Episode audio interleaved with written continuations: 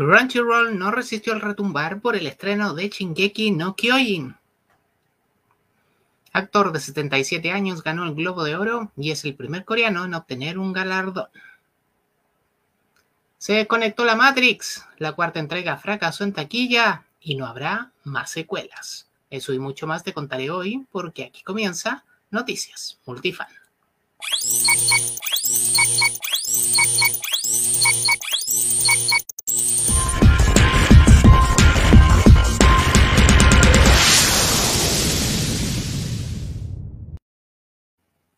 Hola multifanes, bienvenidos a esta segunda semana del año de Noticias Multifan. este video quedarás informado de lo más destacado del cine, la televisión, los cómics y el anime desde Chile y para toda Latinoamérica en castellano y en tan solo 20 minutos. Antes de comenzar te muestro aquí nuestro Multifan a la carta, nuestro portal en Spotify con los capítulos más recientes de nuestros programas en formato podcast. También estamos en Apple, en Google o en tu app de podcast favorita. Búscanos y síguenos, es absolutamente gratis y allí podrás encontrar Eternial Instante, La Heladera de Bescat y Los Cuatro Fanáticos que pronto volverán con su segunda temporada. Recuerda suscribirte a nuestro canal si aún no lo has hecho, darle like a este video, activar la campanita, comentar tu noticia favorita y por supuesto compartir este video en tus redes sociales. Yo soy Guillermo y comenzamos. Cinco canales de Disney cesarán transmisiones en Latinoamérica desde marzo. La información provino de una carta enviada por The Walt Disney Company en Latinoamérica hacia un operador argentino con fecha del 22 de diciembre de 2021, donde el mismo fue filtrado este mes de enero, donde se anuncia el cese de emisiones de cinco señales, la que vemos ahí en pantalla, los canales infantiles Disney XD y Nat Geo Kids, junto a Star Life, Nat Geo Wild y FXM. Esto ocurrirá el próximo 31 de marzo. El cierre ocurre producto de la exclusividad de contenidos para Disney Plus, lo que provocó una degradación de programación en estas señales.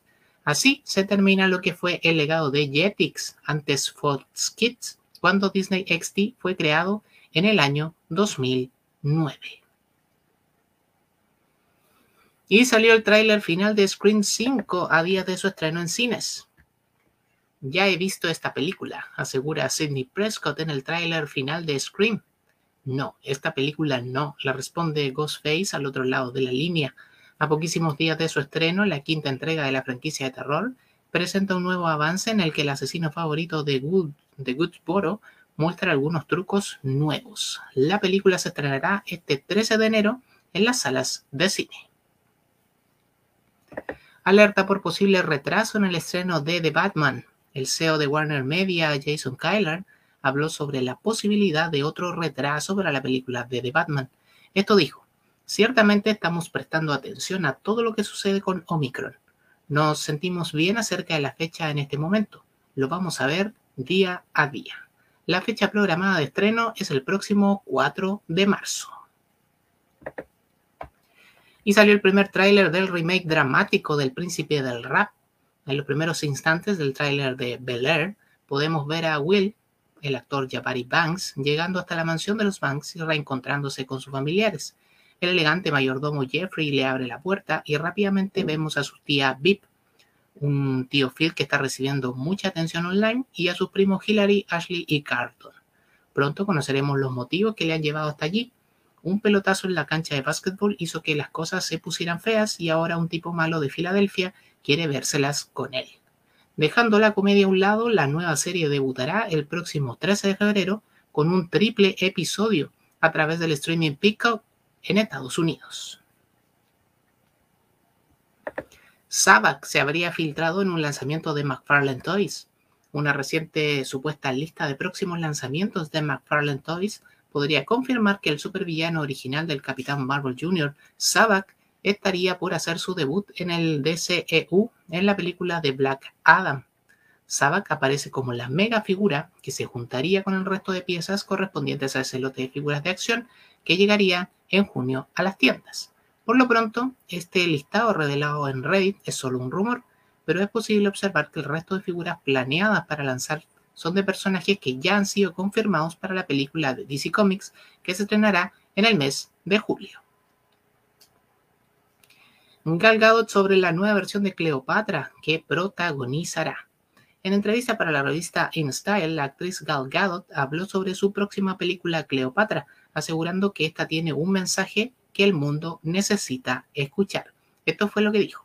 No puedo decir mucho, pero puedo decirles que vamos a celebrar la historia de Cleopatra. Vamos a mostrar no solo cuán sexy y encantadora era ella, sino también cuán estratégica e inteligente y cuánto impacto tuvo y aún mantiene en el mundo en el que vivimos hoy. He visto todas las películas de Cleopatra a lo largo de la historia, pero pienso que contaremos una historia que el mundo necesita escuchar hoy. La película será dirigida por Carrie Scotland luego de la salida de este proyecto de Patty Jenkins, quien ahora será únicamente productora de este y de otros proyectos. Scotland, por su parte, dirigió episodios de Falcon y el Soldado del Invierno, The Walking Dead y House of Cards. Ni Crunchyroll ni Fan Animation resistieron el retumbar ante el estreno de Shingeki no Kyojin, comenzaron oficialmente los domingos de Shingeki no Kyojin y los fanáticos lo hicieron sentir en redes sociales. El final del anime está lleno de acción, ya que las antiguas tensiones entre los marleyanos y los eldianos amenazan con desencadenar la guerra de todas las guerras. Pero lo que ningún fan esperaba era que antes de aquel desenlace había que aguantar que los streaming Crunchyroll y Fan Animation colapsaran a la hora del estreno para toda Latinoamérica. El fandom estaba molesto y lo demostraron con múltiples memes y críticas a los portales. Horas debieron pasar para que los fans disfrutaran del capítulo 76 llamado Juicio, que continúa la historia desde donde quedó. El enfrentamiento final entre Eren y Reiner, además de la revelación, digo, que dice haber vivido Seke tras su último encuentro con Levi, quien al parecer habría perdido la vida. Además, Mikasa seguirá creyendo en Eren la serie seguirá cada domingo hasta principios de marzo, cuando por fin conozcamos el cierre definitivo de la historia, esto tras casi nueve años de versión animada.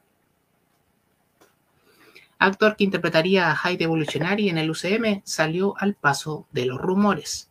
El actor Chutwoody Iwuji comentó sobre los rumores de su misterioso personaje en Guardianes de la Galaxia Volumen 3. Esto fue lo que dijo. Los vi recientemente, vía Silver Surfer, vía Nova, simplemente no puedo. El hecho de que soy objeto de especulación en Internet es un poco divertido, pero tengo que quedarme callado. No puedo decirlo, pero me encantaría.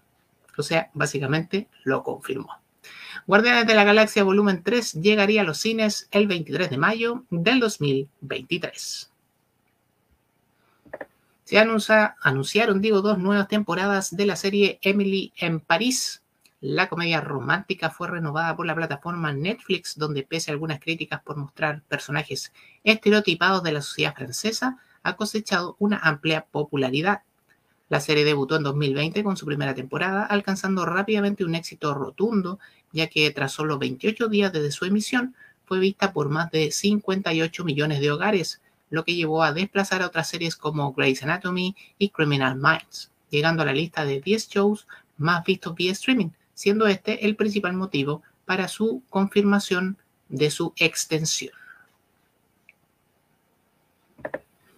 Te contamos las primeras impresiones sobre la serie Peacemaker a día de su estreno en HBO Max. La serie protagonizada por John Cena ya fue vista por algunos medios especializados y aquí te dejamos algunas reseñas.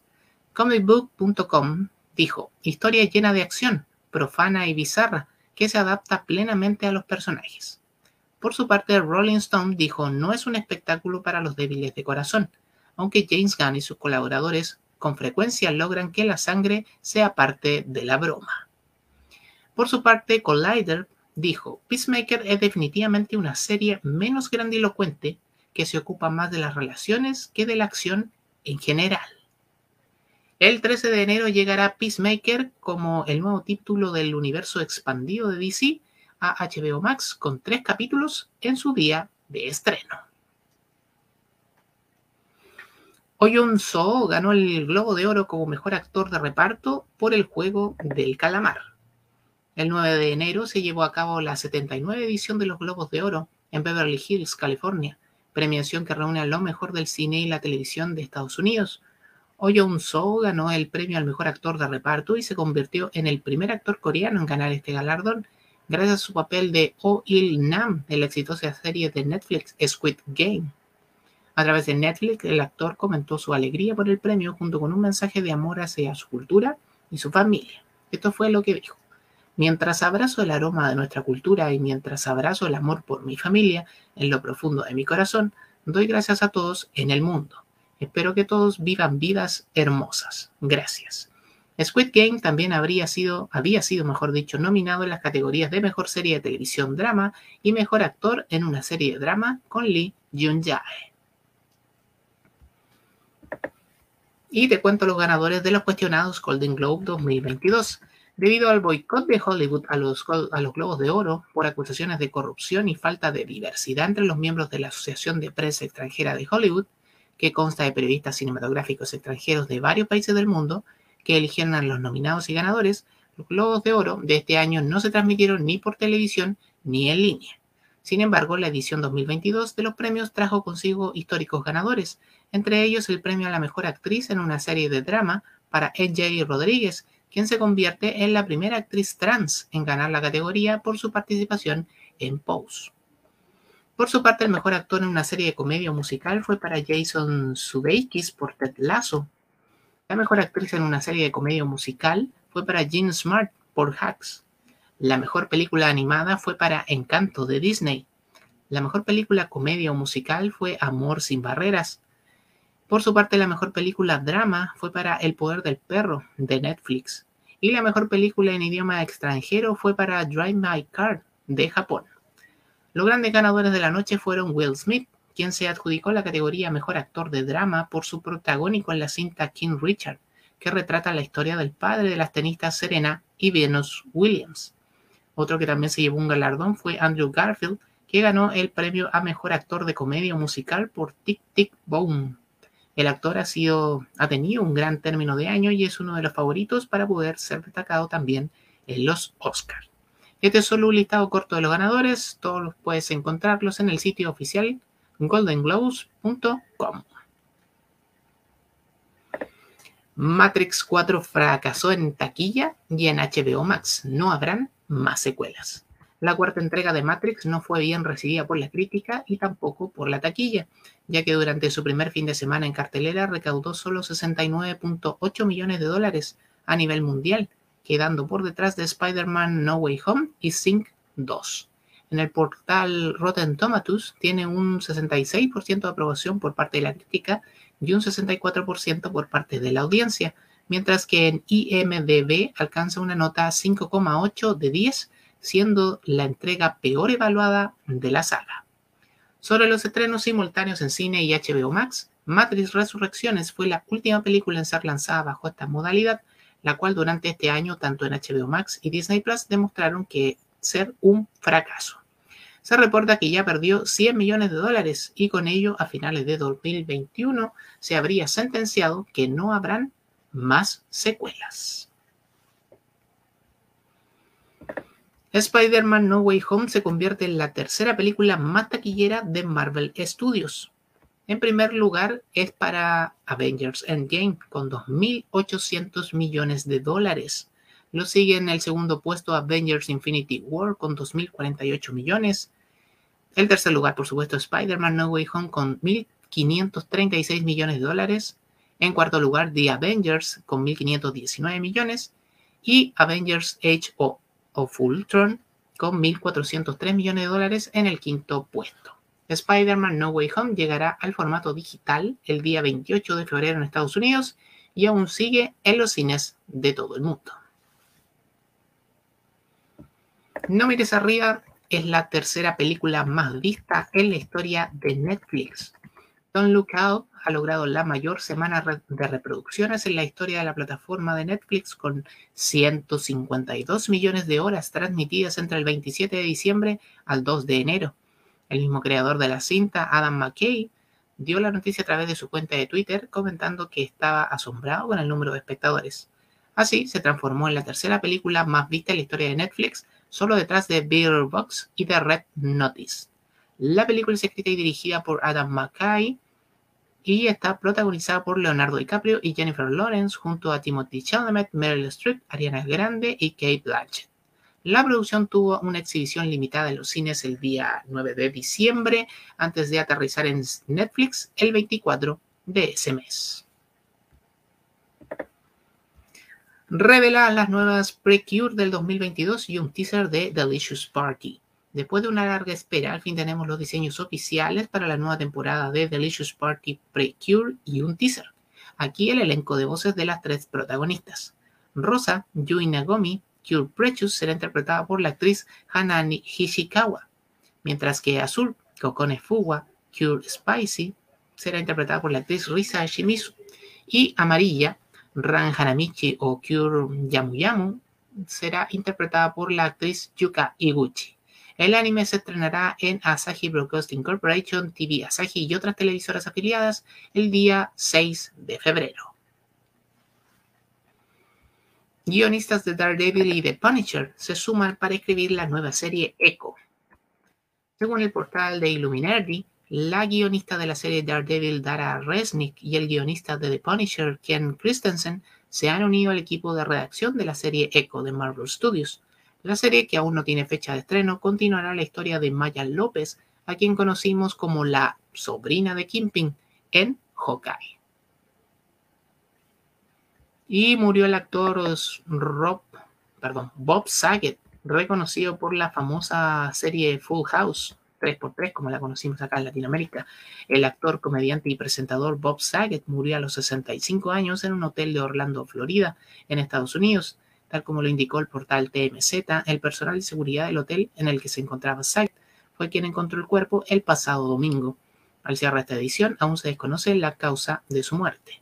Más allá de su recordado papel como el señor Tanner en la sitcom ochentera Full House, más conocida como 3x3 en Latinoamérica, Saget fue la voz del narrador de How to Meet Your Mother, fue presentador de televisión, participó y creó podcast, dirigió una película y participó en el revival Fuller House, ahora bajo el mando de Netflix. Que en paz descanse, Bob Saget. Y aquí te cuento nuevos rumores sobre la película Bad Girl. La película para HBO Max Bad Girl se basará en Bad Girl año 1 y Bad Girl New 52 de Gail Simon. Es 100% una historia de origen. Robin estará en la película y están haciendo pruebas de casting para el papel.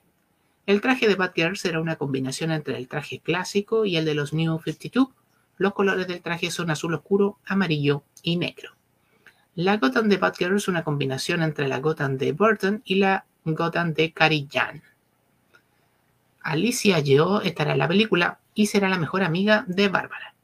Los villanos son Firefly, Brendan Fraser y Killer Mote, Jacob Scipio. Black Canary, Huntress, René Montoya y Cassandra Cain estuvieron en el guion inicial, pero fueron eliminadas.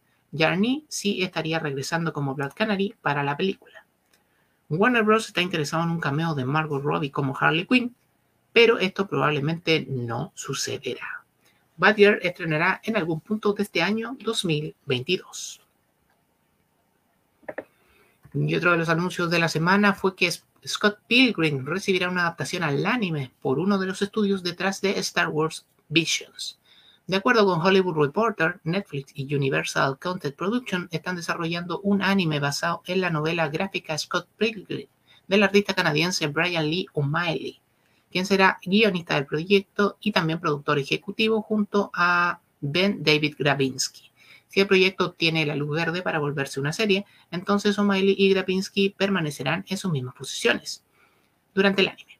El estudio de animación japonés Science Saru se encargará de producir la animación y tendrá a eh, Enjung Choi, CEO del estudio, como productora y al animador Abel Góngora como director del proyecto.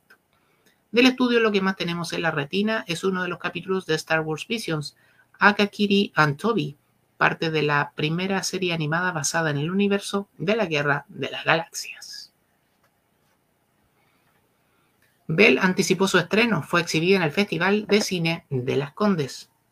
El pasado lunes 10 de enero por fin arribó Bell a Chile, lo hizo antes de su estreno oficial en las salas chilenas en el Festival de Cine de Las Condes la galardonada cinta de Mamoru Hosoda estará en las salas de todo el país desde el próximo jueves 20 de enero y ya están disponibles las respectivas preventas.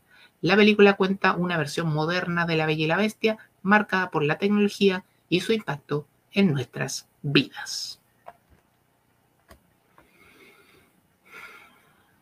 Nuevo teaser anticipa el estreno de la serie Los Prisioneros. Se ha un teaser antes de que Movistar Play estrene en exclusiva la nueva serie que abordará el proceso creativo de los grandes éxitos de la banda chilena Los Prisioneros. A bordo de un tren al sur, los integrantes leen parte de un poema y se infiere que están componiendo la canción El baile de los que sobran. La nueva serie de Los Prisioneros es dirigida por el peruano Salvador del Solar y el colombiano Carlos Moreno y estrenará el próximo día 15 de enero. Teaser de The Voice libera la fecha de estreno de la tercera temporada con un descolocado Homelander posando para las cámaras y sin diálogo se presentó el teaser que señaló que la nueva temporada de The Voice se estrenará el próximo 3 de junio a través de Amazon Prime Video. World Cosplay Summit ficha, fija fecha perdón, para el concurso en 2022. Según reportó Freaky Lab, el sitio oficial de World Cosplay Summit Japón ha habilitado su sitio para la edición de este año y agendó para el 6 y 7 de agosto del 2022 en la ciudad de Nagoya, prefectura de Aichi, Japón, el lugar y la fecha para la edición anual del certamen más importante de cosplay a nivel mundial. Aunque no se sabe si se volverá a la presencialidad o seguirá siendo online, lo cierto es que Chile figura entre el listado de participantes. Recordemos que el año pasado el Team Chile se llevó su segundo premio consecutivo, esta vez por mejor dirección de sonido con su impecable presentación de Hatsune Miku. El certamen en esta ocasión cumplirá 20 años de vida. Joven actriz de Snowdrop falleció con tan solo 29 años. El 5 de enero, medios coreanos confirmaron la muerte de la popular actriz Kim Mi-so a la edad de 29 años, 31 edad coreana, 29 internacional, estando en emisión su último proyecto televisivo, Snowdrop. Su agencia Landscape Entertainment dio un comunicado oficial de prensa explicando el fallecimiento del artista. En él pidió no mencionar y o revelar sucesos maliciosos, ya que por respeto al duelo de la familia no se revelarán los motivos de su muerte sin el consentimiento de sus cercanos. Su papel como Jeon Jung Min en Snowdrop ya estaba completamente grabado. También destacó en sus papeles en The School Nurses Files y Hellbound de Netflix, One Night de KBS2, Hi Bye Mama y Yumi Cells de TVN, entre otros. Su funeral fue privado. Y cerramos con esto, se liberó el tráiler de Pam and Tommy, la serie inspirada en la vida de Pamela Anderson y su video sexual. La producción está inspirada en la historia de la vida real del video privado de la pareja de celebridades que se filtró en la década de 1990. La serie abordará cómo se robaron la cinta y el efecto que tuvo en la vida de Pan y Tommy. El elenco está compuesto por Lily James, Downton Navy, como Pamela Anderson, a quien la vemos con su clásico traje de baño rojo al estilo de Baywatch, y a Sebastian Stan, Bucky Burns en el UCM, como Tommy Lee. Pam y Tommy se estrenará el próximo 2 de febrero a través de la plataforma de streaming Hulu. Y ya terminó la primera temporada de Los Cuatro Fanáticos, donde comentamos esta y otras noticias de la semana, pero pronto volveremos con nuevas secciones y mucha diversión a través de Multifan. Síguenos en nuestras redes sociales como arroba multifanchile y a mí en Instagram como arroba Y recuerda, para que ser un fan, sí puede ser un multifan. Cuéntanos en los comentarios cuál fue tu noticia favorita y ayúdanos a seguir creciendo en el mundo del entretenimiento.